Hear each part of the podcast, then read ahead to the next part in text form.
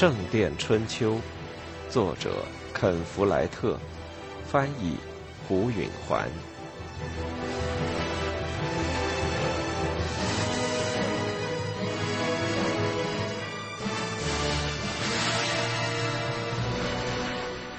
四，接下来的三个月间，阿莲娜几乎没对杰克连续说过两个字。他心碎了。他曾经亲吻过他，似乎他爱他，这是不会弄错的。当他离开磨坊时，他确定他们很快还会再那样亲吻。他在情欲的朦胧中走来走去，心中想着：阿莲娜爱我，她爱我。他曾经抚摸着她的脊背，把她的舌头伸进她的嘴里，还把乳房抵住她的胸脯。当他回避他时，他起初只以为他是不好意思。经过那次亲吻之后，他不可能装作不爱他。他等待着他克服他的娇羞。在修道院的木匠的帮助下，他做了一个更牢固、更持久的漂洗机械，装到旧磨坊里。阿莲娜的毛呢得以粘结漂土了。他由衷的感谢他，但他的话音是冷漠的，他的眼睛回避着他的目光。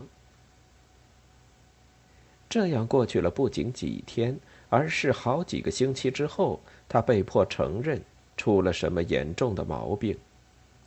幻灭的浪潮冲击着他的心田，他觉得自己似乎就要给淹没在懊悔之中。他困惑不解。他痛苦的巴望自己，要是老成些，有更多应付女性的经验就好了。那样他就可以分辨出他到底是正常还是独特。那次激情是一时冲动还是经久不衰的，他也就可以决定到底该忘掉那天的事，还是该面对着他。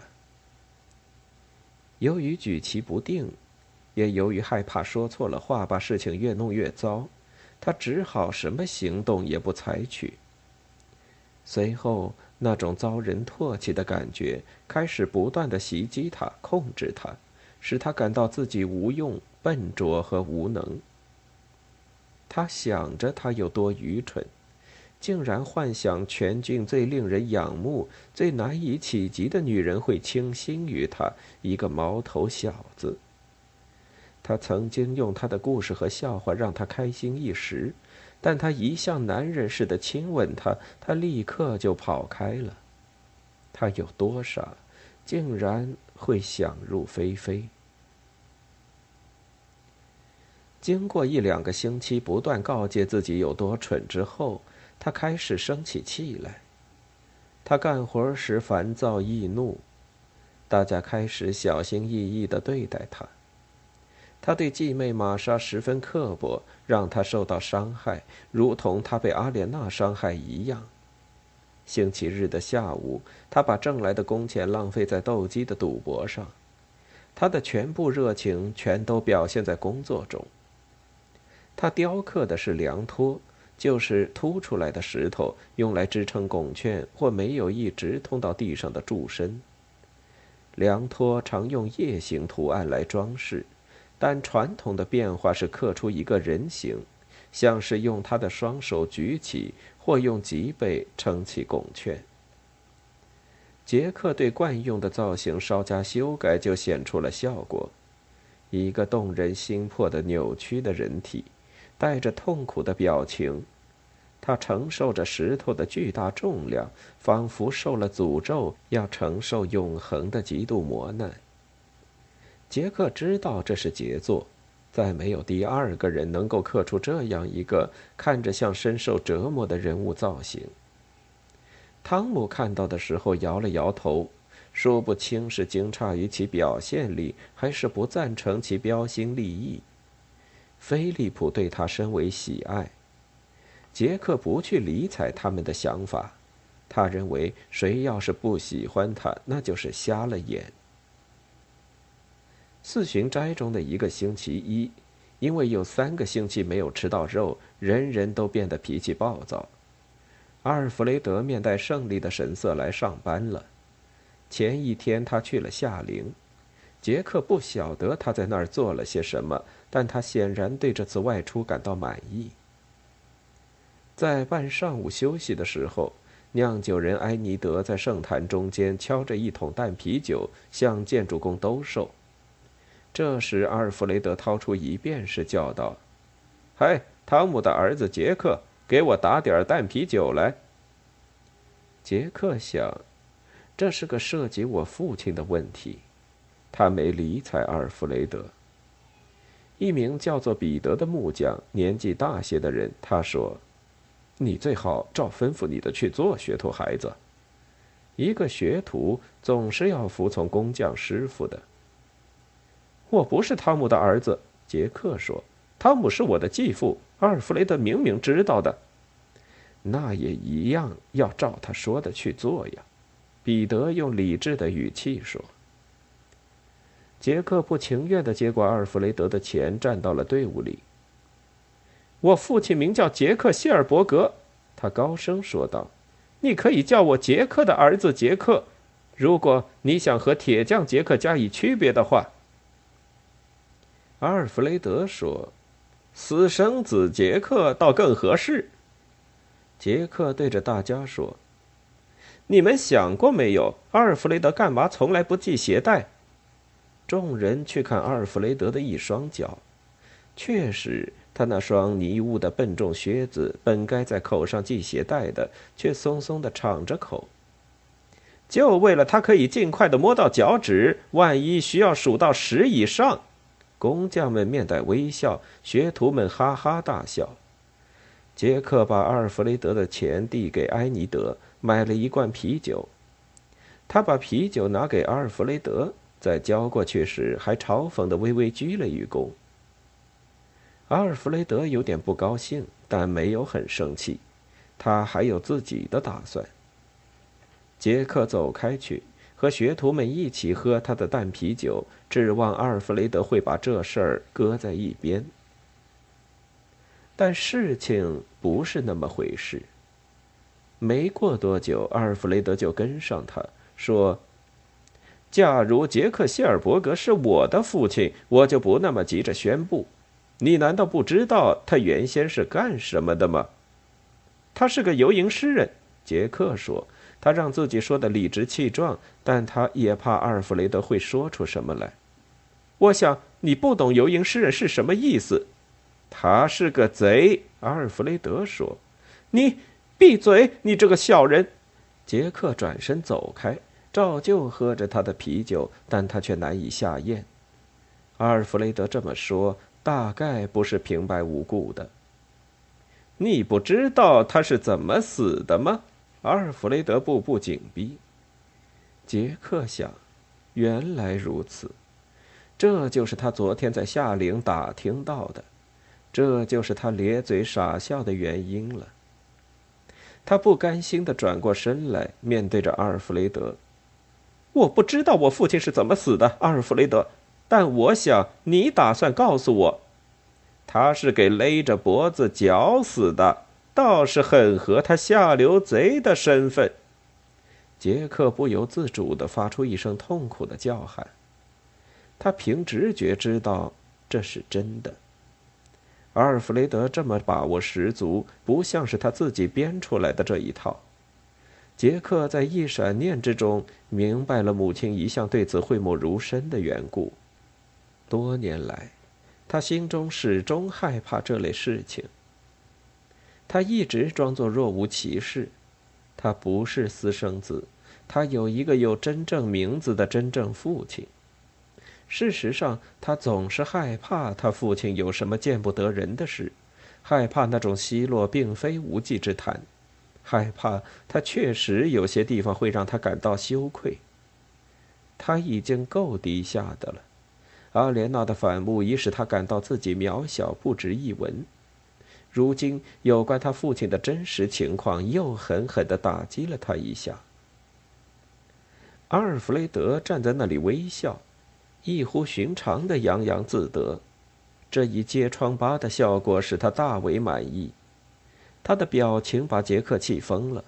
对杰克来说，他父亲被绞死已经糟糕透顶了，而阿尔弗雷德为此幸灾乐祸，实在是火上浇油，难以容忍。杰克想也没想，就把他的啤酒泼到了阿尔弗雷德狞笑的脸上。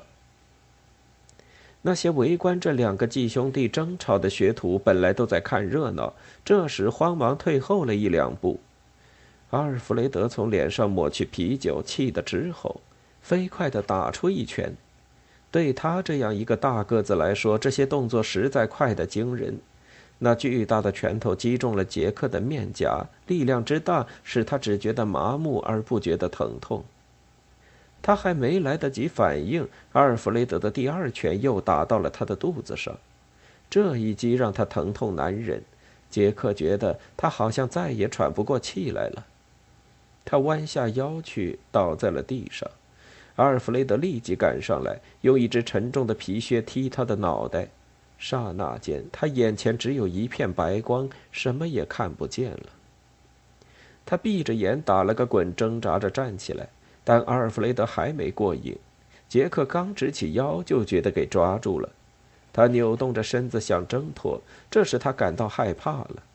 阿尔弗雷德不会留情的，杰克要是跑不掉，会给打成肉酱的。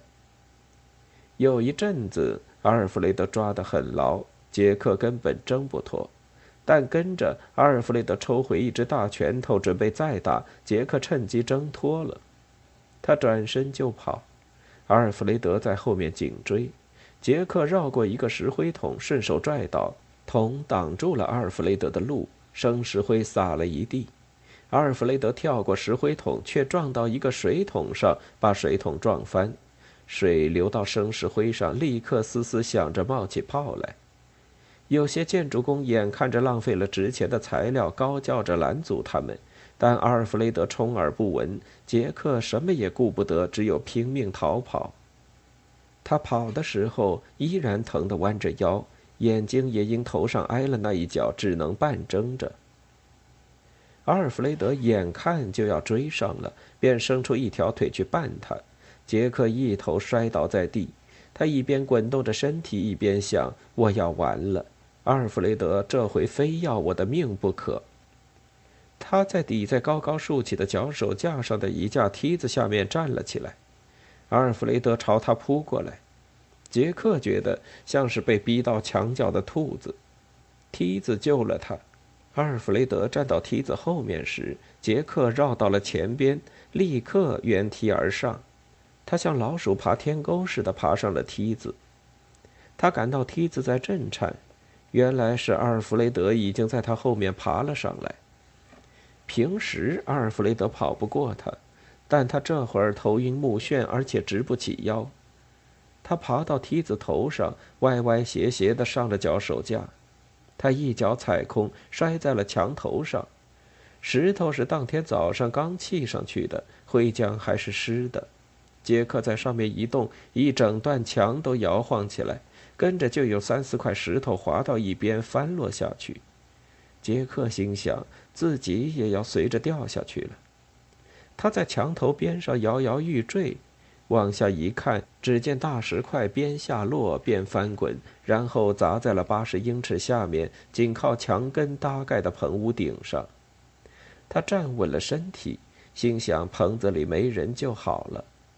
阿尔弗雷德也爬到了梯顶，在并不结实的脚手架上朝他走来。阿尔弗雷德满脸通红。喘着气，眼睛冒火。杰克毫不怀疑，阿尔弗雷德在这种情况下会下手杀人的。杰克想，要是让他抓住我，他会把我扔下去的。随着阿尔弗雷德一步步前进，杰克也一步步后退。他踩进了软乎乎的一团东西，意识到那是一堆灰浆。他灵机一动，立刻弯下腰去抓起一把灰浆。准确地抛到了阿尔弗雷德的眼睛上，阿尔弗雷德也睁不开眼了。他停住脚步，拼命地摆头，想要甩掉灰浆。杰克总算有机会逃跑了。他跑向脚手架搭板的另一头，打算爬下去，跑出修道院，躲在树林里过上几天。可是让他害怕的是，搭板的另一头没有梯子，他没办法爬下脚手架，因为下面不通到地面，只是搭在嵌进墙上的跳板洞里的托梁上。他只有等着被抓了。他往回看去，阿尔弗雷德已经恢复了视力，正在朝他走来。还有另外一条下去的路。在墙的没盖完的那头，也就是将来圣坛和交叉甬道相连接的地方，每一层砌石都比下一层短半块石头的长度，这就形成了一条又陡又窄的墙上台阶。有时，一些胆大的壮工把这里当作上大板的另一条上下道。杰克的心提到了喉咙口。踏上墙头，小心又快步地在墙上走，尽量不往下看，也不去想万一失足会有什么结果。他走到了尽头，停了一下，往下看看，感到微微有点恶心。他回过头去看，阿尔弗雷德在他后面从墙上追过来了。他沿墙上台阶一步步地跑下去。杰克想不通，阿尔弗雷德怎么会不害怕？他可从来不是个勇敢的人，好像仇恨蒙蔽了危险感。当他们跑下陡得让人目眩的台阶时，阿尔弗雷德已经追近了。他们离地还有十二英尺多高时，杰克意识到阿尔弗雷德已经很近了。他绝望之中只好从一侧跳下，落到木匠棚屋的草顶上。他从屋顶上弹落到地面，落地时扭了脚踝，摔倒在地。他一瘸一拐地站起身，趁他这一摔，阿尔弗雷德争取到了时间。他下到地上，朝棚屋跑去。转瞬间，杰克已经背靠墙站好，而阿尔弗雷德则停住脚步，等着看他要往哪个方向跳。杰克熬过了一会儿可怕的犹豫不决，然后他灵机一动，往一侧跨步，缩进了棚屋。屋里没人。因为大家都围到埃尼德的酒桶跟前了，条凳上放着锤子、锯子、凿子，还有木匠们正在加工的木料。中间的地面上是一件大型的临时支撑，准备用来砌拱券的。那个临时支撑的背后，紧靠着大教堂的墙，是一堆烧得旺旺的火，烧着木工们的木屑和爆花。已经没有出路了。杰克转身对着阿尔弗雷德，他被逼得走投无路了。有一会儿，他因畏惧而麻木，但他的恐惧立刻被愤怒所取代。他想：“我就是被杀死也在所不惜，只要在我死前让阿尔弗雷德流血就成。”他不等阿尔弗雷德来打他，低头猛冲过去。他已经气疯了，顾不上用拳头。干脆全速向阿尔弗雷德猛撞过去。阿尔弗雷德无论如何也没想到这一招，杰克的脑门撞到他嘴上。杰克要矮上两三英寸，而且要轻得多。尽管如此，他还是一头撞得阿尔弗雷德连连倒退。杰克稳住身体之后，他看到阿尔弗雷德的嘴唇在淌血，他总算出了气。阿尔弗雷德惊得好一阵子没有反应，就在这一瞬间，杰克的目光落到斜靠在一条板凳上的一柄大木锤上。阿尔弗雷德清醒过来，在冲向杰克时，杰克已经举起大锤，玩命地抡着。阿尔弗雷德往后退着躲闪，那一锤没有击中。杰克突然之间占了上风，他精神一振，跨步赶上了阿尔弗雷德。心中已经体会到那坚硬的木锤砸到阿尔弗雷德骨头上的滋味。这一次，他使出全力砸下去，又没有砸中阿尔弗雷德，却碰上了棚屋撑顶的支柱。棚屋盖得并不结实，里边没住过人，唯一的作用是木匠们遇雨天可以在里边干活。杰克那一锤打在木柱上，木柱移动了。棚屋的墙不过是细树枝边的篱笆，既不牢固，也没有一点支撑力。草顶直往下塌。阿尔弗雷德惊恐地抬头看着，杰克举起了大锤。阿尔弗雷德退出了门口，杰克又朝他挥锤砸去。阿尔弗雷德往后躲闪着，在一堆木料上绊了一下，重重的摔了个屁股蹲。杰克高高举起大锤，准备砸下致命的一击，他的两臂给有力的攥住了。他回过头来，看见是菲利普副院长，脸色铁青。菲利普从杰克手中猛力扭下了大锤。棚屋的草顶在副院长身后塌了下来，杰克和菲利普看着。草顶落到火上，立刻着了起来，跟着就窜出了火苗。